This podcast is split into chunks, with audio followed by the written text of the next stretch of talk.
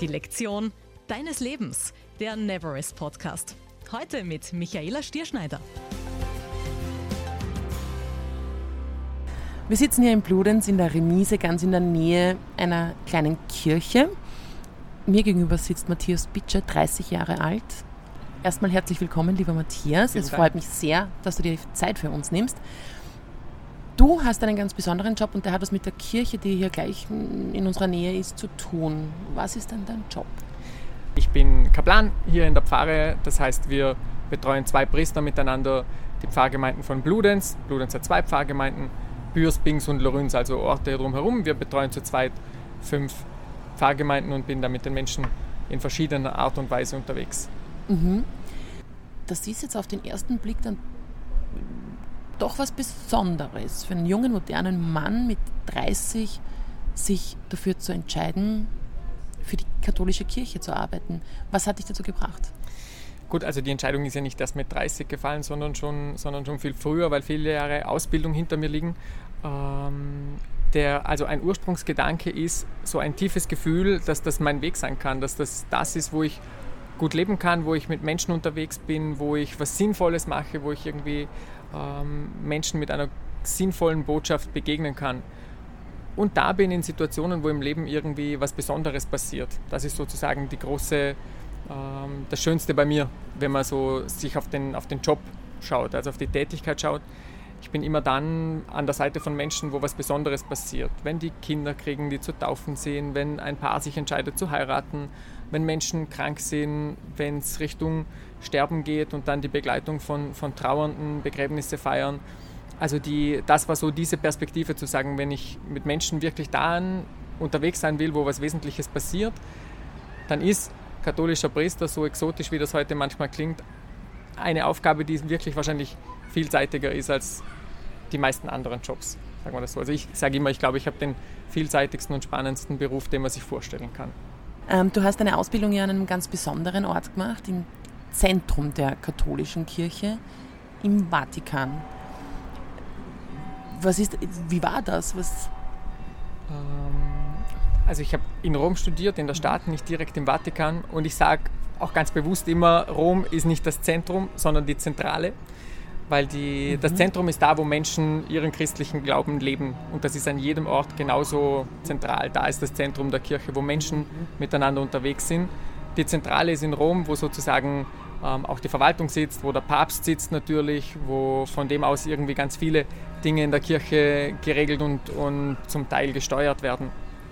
Ähm, das ist was Besonderes und vor allem deswegen, weil man in Rom wirklich die Weltkirche trifft, weil, die, weil einem Menschen begegnen junge Theologinnen und Theologen aus der ganzen Welt, die irgendwie zur Ausbildung daherkommen, wir hören die Glocken von Bludenz.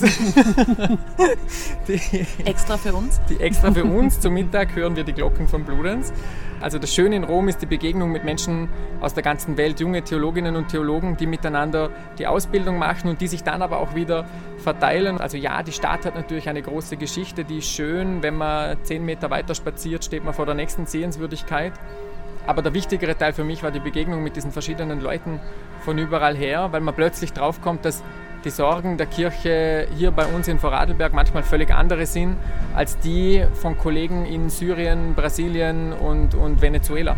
Also die, und das zu entdecken, zu verstehen, das macht einerseits sensibel für die eigenen Fragen und andererseits relativiert es auch ganz viel von dem, was bei uns vielleicht manchmal das große Ding ist, wenn man drauf kommt, dass das an anderen Orten der Welt überhaupt kein Thema ist, kann man sich da auch ein bisschen relativer nehmen und nicht so mega wichtig.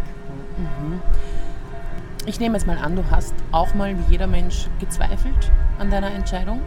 Ähm, was waren das für Momente? Was, was hat dich zweifeln lassen und was hat dich dann dazu bewegt, doch am Weg zu bleiben, auf diesem Weg zu bleiben? Klar, also wenn einer nicht zweifelt, macht er was falsch, glaube ich. Also die, und zwar in verschiedenen Lebensformen, in verschiedenen Situationen, beruflich, privat, was auch immer. Also ich glaube, dass, dass der Zweifel das Wichtigste ist, um überhaupt irgendwie tiefgründig zu werden. Nur wer ganz oberflächlich ist, glaube ich, zweifelt nicht. Weil natürlich, man stößt in der Kirche manchmal an Grenzen. Es gibt Situationen, wo irgendwie der Papst was gesagt hat oder irgendwelche Bischöfe ähm, Dinge tun, wo, sie, wo die Kirche manchmal nicht so funktioniert, wie ich mir das vorstelle, wo ich drauf komme, irgendwie, das ist ein großes Dampfschiff, das man halt irgendwie nur ganz langsam ähm, bewegen kann. Das lässt manchmal zweifeln, natürlich. Stellt sich manchmal die Frage, ähm, passe ich da wirklich rein? Ist das wirklich das, wofür ich ähm, Energie, Zeit, Herzblut investieren will? Ähm, das, das, bringt dann die Grenzen. Und ja, dann, wenn es eh schon ganz schwierig ist, dann kommt meistens noch dazu, dass irgendwie ähm, man sich verliebt oder sowas, dass man da plötzlich jemandem begegnet, wo man sich denkt, hm, ähm, es gibt doch auch noch andere Lebensformen. Ähm, ja, also das gehört dazu. Ich glaube, dass das in jeder Beziehung, in jeder, in jeder Familie auch so ist, dass man sich manchmal die Frage stellt oder auch manchmal die Frage stellen sollte, wie sind wir denn eigentlich unterwegs? Ist das noch gut? Müssen wir was ändern? So.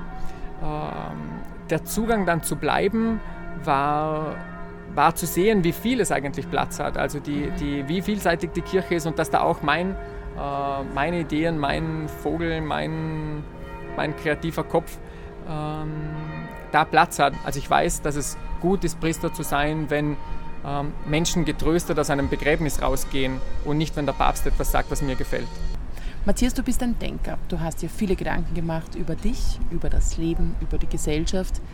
Ähm, du hast eine, wie ich finde, für einen 30-Jährigen eine wahnsinnig bewegte Geschichte auch. In Rom studiert, dich für, überhaupt für die katholische Kirche als Beruf zu entscheiden. Ähm, du hast was zu sagen. Was würdest du sagen, ist heute mit deinen 30 Jahren bis jetzt die Lektion deines Lebens? Hm, das ist eine schwierige Frage, weil, ja. wie du sagst, es gibt irgendwie viele ähm, Lektionen und viele so Momente.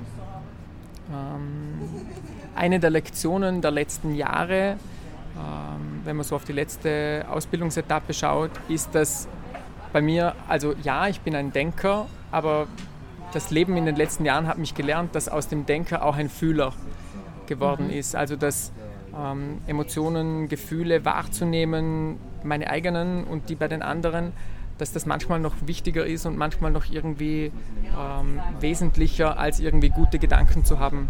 Also dass das so der Martin Buber, ein Philosoph, der sagt, alles wirkliche Leben ist Begegnung.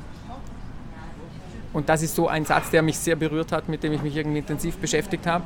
Und ich glaube, Begegnung passiert dann, wenn man sich nicht nur irgendwie Gedanken austauscht, sondern Begegnung passiert dann, wenn, ähm, wenn, wenn Gefühle entstehen. Also wenn man die, die, die Gefühle, das Fühlen des anderen irgendwie wahrnehmen kann, ähm, dann passiert wirkliches Leben. Und das ist in verschiedenen Situationen, in denen ähm, ich so tätig bin, in denen ich mit Menschen in Kontakt komme, ist es genau das. Also die Begegnung passiert da, wo ich die Freude der Eltern über ihr Kind irgendwie mit aufnehmen kann und in Worte fassen.